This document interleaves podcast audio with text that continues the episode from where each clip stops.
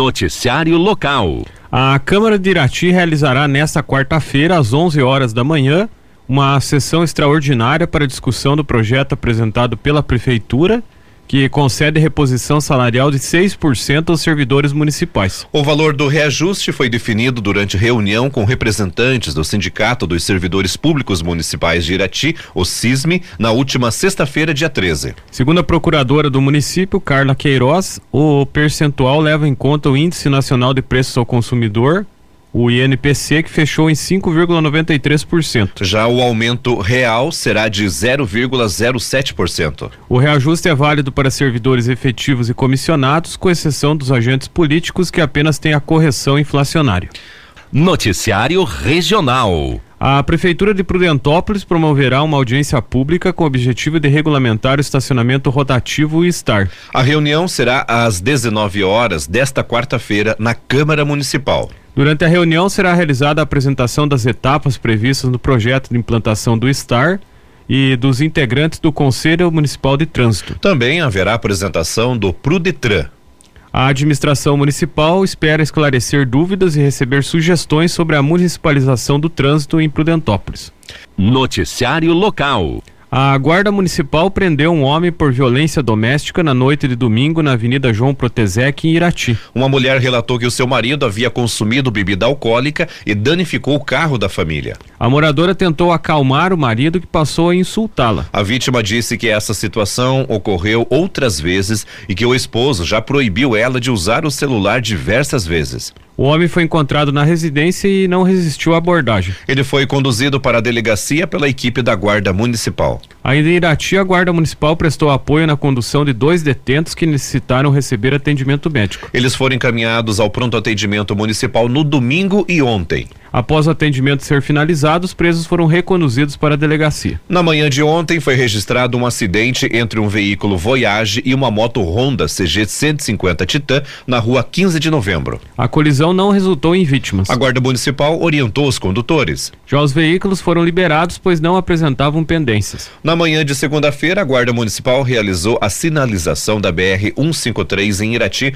engavetamento envolvendo quatro veículos. De acordo com o relatório do Corpo de Bombeiros, os veículos envolvidos foram dois Chevrolet Onix, um Peugeot 307 e um Cruze. Um deles teve um princípio de incêndio no motor, que foi rapidamente controlado. Um caminhão de concreto da empresa Panca de Irati estava passando no local no momento do acidente. Com isso, uma pessoa pegou uma mangueira com água do caminhão para conter o incêndio no carro. Não houve feridos no acidente, conforme a Polícia Rodoviária Federal, a PRF. Em Prudentópolis, uma mulher de 28 anos procurou a sede da quarta companhia da PM para relatar que foi xingada pelo marido. A situação ocorreu na tarde de ontem na linha Fazenda Velha. A moradora relatou que reclamou que o marido, de 38 anos, estava fazendo uso excessivo de bebidas alcoólicas. Em virtude do fato, o homem se exaltou e passou a xingar a esposa. A vítima disse que já foi agredida e ameaçada no ano passado. Por isso, ela solicitava o afastamento do marido da residência e manifestou interesse de representar contra ele. O casal foi encaminhado para a delegacia. Também em Prudentópolis, um homem de 57 anos entregou uma espingarda de forma voluntária para a PM. Os policiais estiveram na residência dele, no interior do município, e recolheram a espingarda calibre 36. O homem e a arma foram conduzidos para a delegacia de Prudentópolis para que os procedimentos fossem realizados. Em outra ocorrência, um homem comandado de prisão pelos artigos 155, 157 e 1 e 129 do Código Penal, com validade até 2038, foi abordado no Fórum de Prudentópolis. Em virtude da situação, o homem foi preso e conduzido para a delegacia. Na BR 376, em Ponta Grossa, ocorreu um engavetamento envolvendo quatro carros e um caminhão na tarde de terça-feira, por volta das 15h30. De acordo com a PRF, os condutores dos veículos Astra e Polo reduziram a velocidade em função de uma saída de pista ocorrida logo à frente. Alguns metros atrás, um caminhão Mercedes-Benz reduziu a velocidade e foi atingido na traseira por um Fiat Fiorino. Com o impacto, o caminhão atingiu atingiu a traseira do Polo e do Astra que estavam à sua frente. Um gol que estava à direita foi prensado contra a mureta da rodovia. Segundo a PRF, a condutora do Fiorino, ou da Fiorino, de 38 anos, sofreu ferimentos leves em razão do impacto do cinto de segurança. Os condutores do Astra, Polo e caminhão possuem 24, 37 e 62 anos, respectivamente. Todos realizaram o teste do bafômetro com resultado negativo para ingestão de álcool. Em função do acidente, a faixa da direita da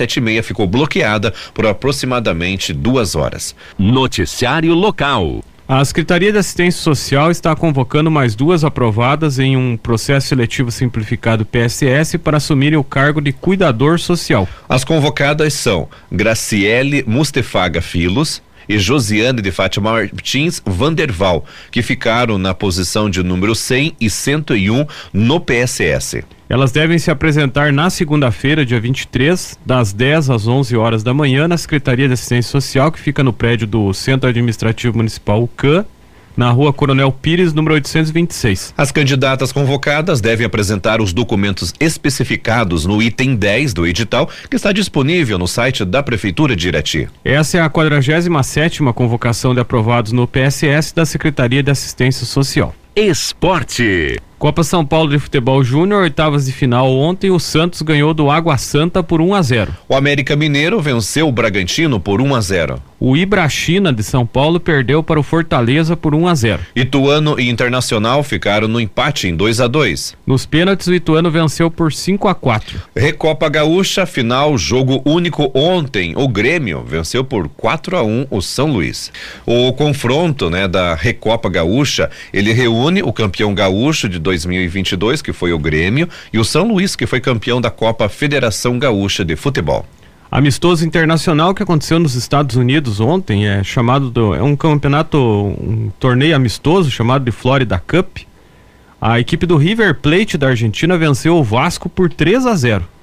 Campeonatos estaduais, segunda rodada ontem, o, no Paranaense, o Maringá venceu o Rio Branco por 2 a 0. Carioca, segunda rodada ontem, o Fluminense venceu Nova Iguaçu por 1 a 0. Nesse momento, vamos a Curitiba conversar com a Miriam Rocha, direto da Agência Estadual de Notícias. Destaque de hoje: com a Casa Fácil Paraná, mulheres viraram prioridade na política habitacional do estado. Olha só, Juarez, aproximadamente 77% de todas as moradias construídas com a participação do governo do estado são destinadas às mulheres. A prioridade no atendimento faz parte da legislação do Casa Fácil Paraná. Na prática, isso quer dizer que cerca de 27 mil unidades habitacionais entregues ou em construção possuem mulheres como titulares. Os números podem ser explicados em parte pelo perfil de pessoas que buscam uma casa própria, mas também pelo fato do Estado ter reforçado as ações voltadas ao público feminino. A lei estadual que criou o Casa Fácil Paraná e o decreto estadual que regulamentou as diretrizes de atendimento prevêem que famílias chefiadas por mulheres tenham prioridade. Ainda há uma cota específica de unidades destinadas àquelas enquadradas na Lei Maria da Penha. A medida vale para todas as modalidades envolvendo a construção de casas. Entre eles estão conjuntos habitacionais financiados pela Coapar, com condições facilitadas de compra, casas entregues sem custo a pessoas em vulnerabilidade social e condomínios residenciais exclusivo para idosos. Para participar dos processos de seleção dos projetos habitacionais do governo do estado, as interessadas devem se inscrever no site coapar.pr.gov.br barra cadastro. Nele é necessário preencher informações sobre renda, composição familiar e outros dados, como também o eventual enquadramento na lei Maria da Penha. Portanto, Casa Fácil Paraná, né, as mulheres viram prioridade na, na política habitacional do nosso estado. Bom, era esta a informação que eu tinha para hoje, meu amigo. Um grande abraço, até amanhã. Noticiário Geral.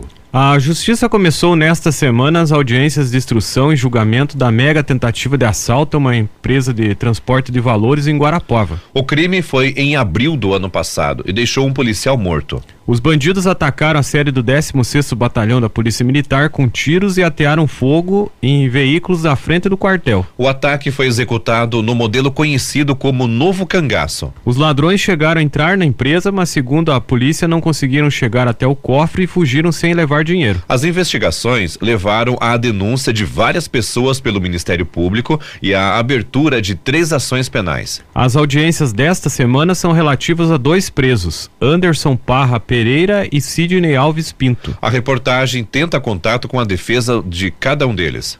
Eles respondem pelos crimes de latrocínio, que é roubo seguido de morte, porte de armas de uso restrito, sequestro de oito pessoas usadas como escudo humano, cinco incêndios e dano ao patrimônio público. Até o fim desta quarta-feira serão ouvidas as testemunhas de acusação. Amanhã, quinta, é a vez das testemunhas de defesa. Na sexta-feira, os dois réus serão ouvidos no Fórum de Guarapuava. Depois dos depoimentos, a juíza responsável pelo caso abre espaço para as alegações finais do Ministério Público e da Defesa. Na sequência, a magistrada define a sentença. Segundo o Ministério Público, Parra foi o primeiro a ser preso. Ele foi localizado em Hortolândia, em São Paulo, e está detido desde 8 de maio de 2022. O outro réu, Sidney Alves Pinto, conhecido como Cigano, foi preso em 1 de junho no Guarujá, também em São Paulo, em ação conjunta com a Polícia do Paraná. Segundo o Ministério Público, ele é considerado uma das principais lideranças de uma facção criminosa e do planejamento do assalto. Além dos dois réus, outras 22 pessoas foram presas pela tentativa do mega assalto e serão julgadas em outros processos. A invasão a Guarapuava foi no final da noite de 17 de abril de 2022. Bandidos atacaram a sede do 16º Batalhão da Polícia Militar com tiros e atearam fogo em veículos na frente do quartel. Na ação, um policial foi atingido com um disparo na cabeça e morreu dias depois. O alvo dos assaltantes era uma transportadora de valores. Eles chegaram a entrar no prédio, mas segundo a polícia não conseguiram chegar até o cofre e fugiram sem levar o dinheiro.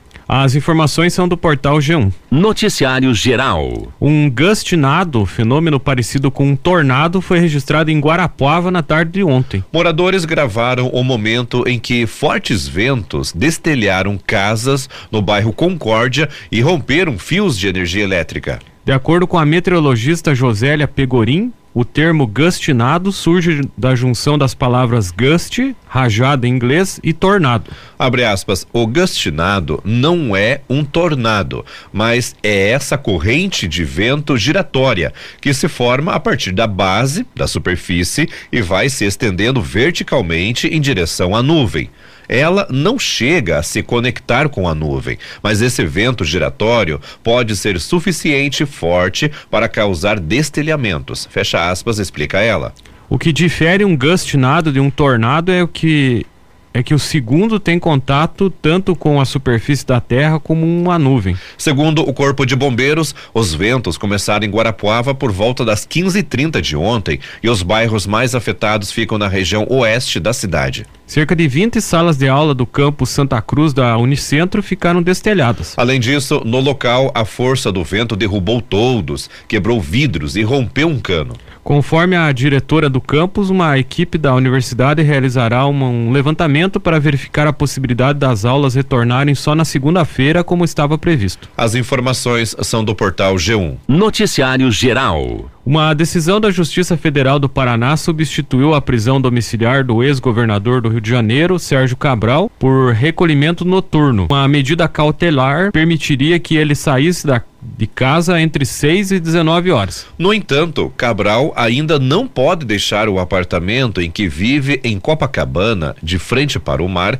devido à prisão domiciliar imposta em outros processos. A decisão da, ju da juíza federal substituta Gabriela Hart foi publicada ontem. A decisão impede que Cabral faça festas ou eventos sociais em casa, nem ter contato com colaboradores da justiça ou investigados pela Lava Jato. O ex-governador do Rio vai continuar cumprindo prisão domiciliar por decisões do Tribunal Regional Federal da Segunda Região, o TRF2, nas operações Calicute e Eficiência. Para que ele pudesse usufruir da liberdade na rua, ele teria que recorrer ao TRF2 e reverter as duas decisões que lhe colocam em prisão domiciliar.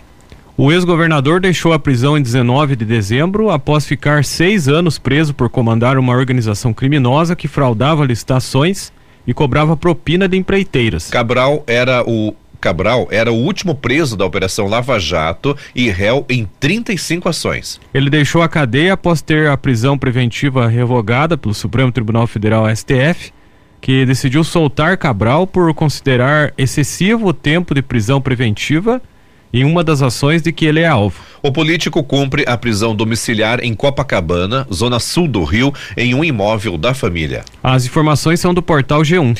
Política. Desembargadores do Tribunal Regional Eleitoral do Paraná, o TRE Paraná, determinaram o prazo de cinco dias para que o ex-juiz e senador eleito, Sérgio Moro do União Brasil, e o ex-procurador da Lava Jato e deputado federal eleito, Deltan Dallagnol do Podemos, apresentem defesas contra acusações de irregularidades nas contas de pré-campanha de 2022. As decisões atendem a ações movidas pela Federação Brasil da Esperança, formada pelo PT, PCdoB e PV. Nos dois casos, a federação tenta caçar os os diplomas dos eleitos junto à decretação da inegibilidade de ambos. No processo de Sérgio Moro, a argumentação é que o ex-juiz fez uso indevido, desvio e abuso de poder econômico durante a pré-campanha e também na campanha eleitoral de 2022. No caso de Deltan, a acusação da federação é de irregularidades no financiamento de diversos atos da pré-campanha. Em nota, a defesa de Sérgio Moro afirmou que, abre aspas, a ação do PT é mero choro de perdedor e reflete reflete o medo do partido de enfrentar uma oposição inteligente e democrática no Senado, fecha aspas. Ele disse também que abre aspas, especulações fantasiosas não afetam a regularidade de nossas ações, fecha aspas. A ação contra Moro está na fase inicial de tramitação. Com a ordem do desembargador Mário Elton Jorge, a defesa do senador eleito tem cinco dias para juntar ao processo os documentos que entender pertinentes. Depois do período com ou sem defesa, vai iniciar um novo prazo de mais cinco dias para depoimento de testemunhas. Em resumo, a federação que moveu a ação acusa o ex-juiz de ter utilizado recursos do fundo partidário e do fundo especial de campanha para entre aspas, construção e projeção de sua imagem enquanto pré-candidato. O grupo sustenta que Moro e seus sus, eh, suplentes fizeram, abre aspas, triangulações de valores do fundo partidário e do fundo eleitoral também entre os dois partidos políticos, pelo qual o ex-juiz foi pré-candidato, Podemos e União Brasil, praticando inúmeras ilicitudes que afrontam expressamente as normas eleitorais, fecha aspas. A federação também alega a suposta configuração de, entre aspas, caixa 2 nos atos de pré-campanha de Moro. A ação contra a Deltan também está na fase inicial de tramitação. E assim como no caso de Moro, houve determinação de prazo para a defesa do deputado federal eleito juntar ao processo os documentos que entender pertinentes. O despacho é do desembargador Fernando Wolff Budiak. Neste processo, uma das acusações da federação contra Deltan Dallagnol contesta a remuneração e serviços prestados por um ex-estagiário do então candidato e atual assessor jurídico, que para a federação, entre aspas, tem pouca experiência na área. A federação também cita o domínio do site de Deltan, que inicialmente pertencia ao irmão deste assessor jurídico que teve os pagamentos contestados. Os partidos da federação tentam imputar sobre o deputado federal a tese de triangulação de recursos públicos, é, entre aspas, em que o pré-candidato usava sua influência como vice-presidente do Podemos para controlar o escritório do atual assessor e valores exorbitantes e usar este dinheiro para custear suas despesas de pré-campanha.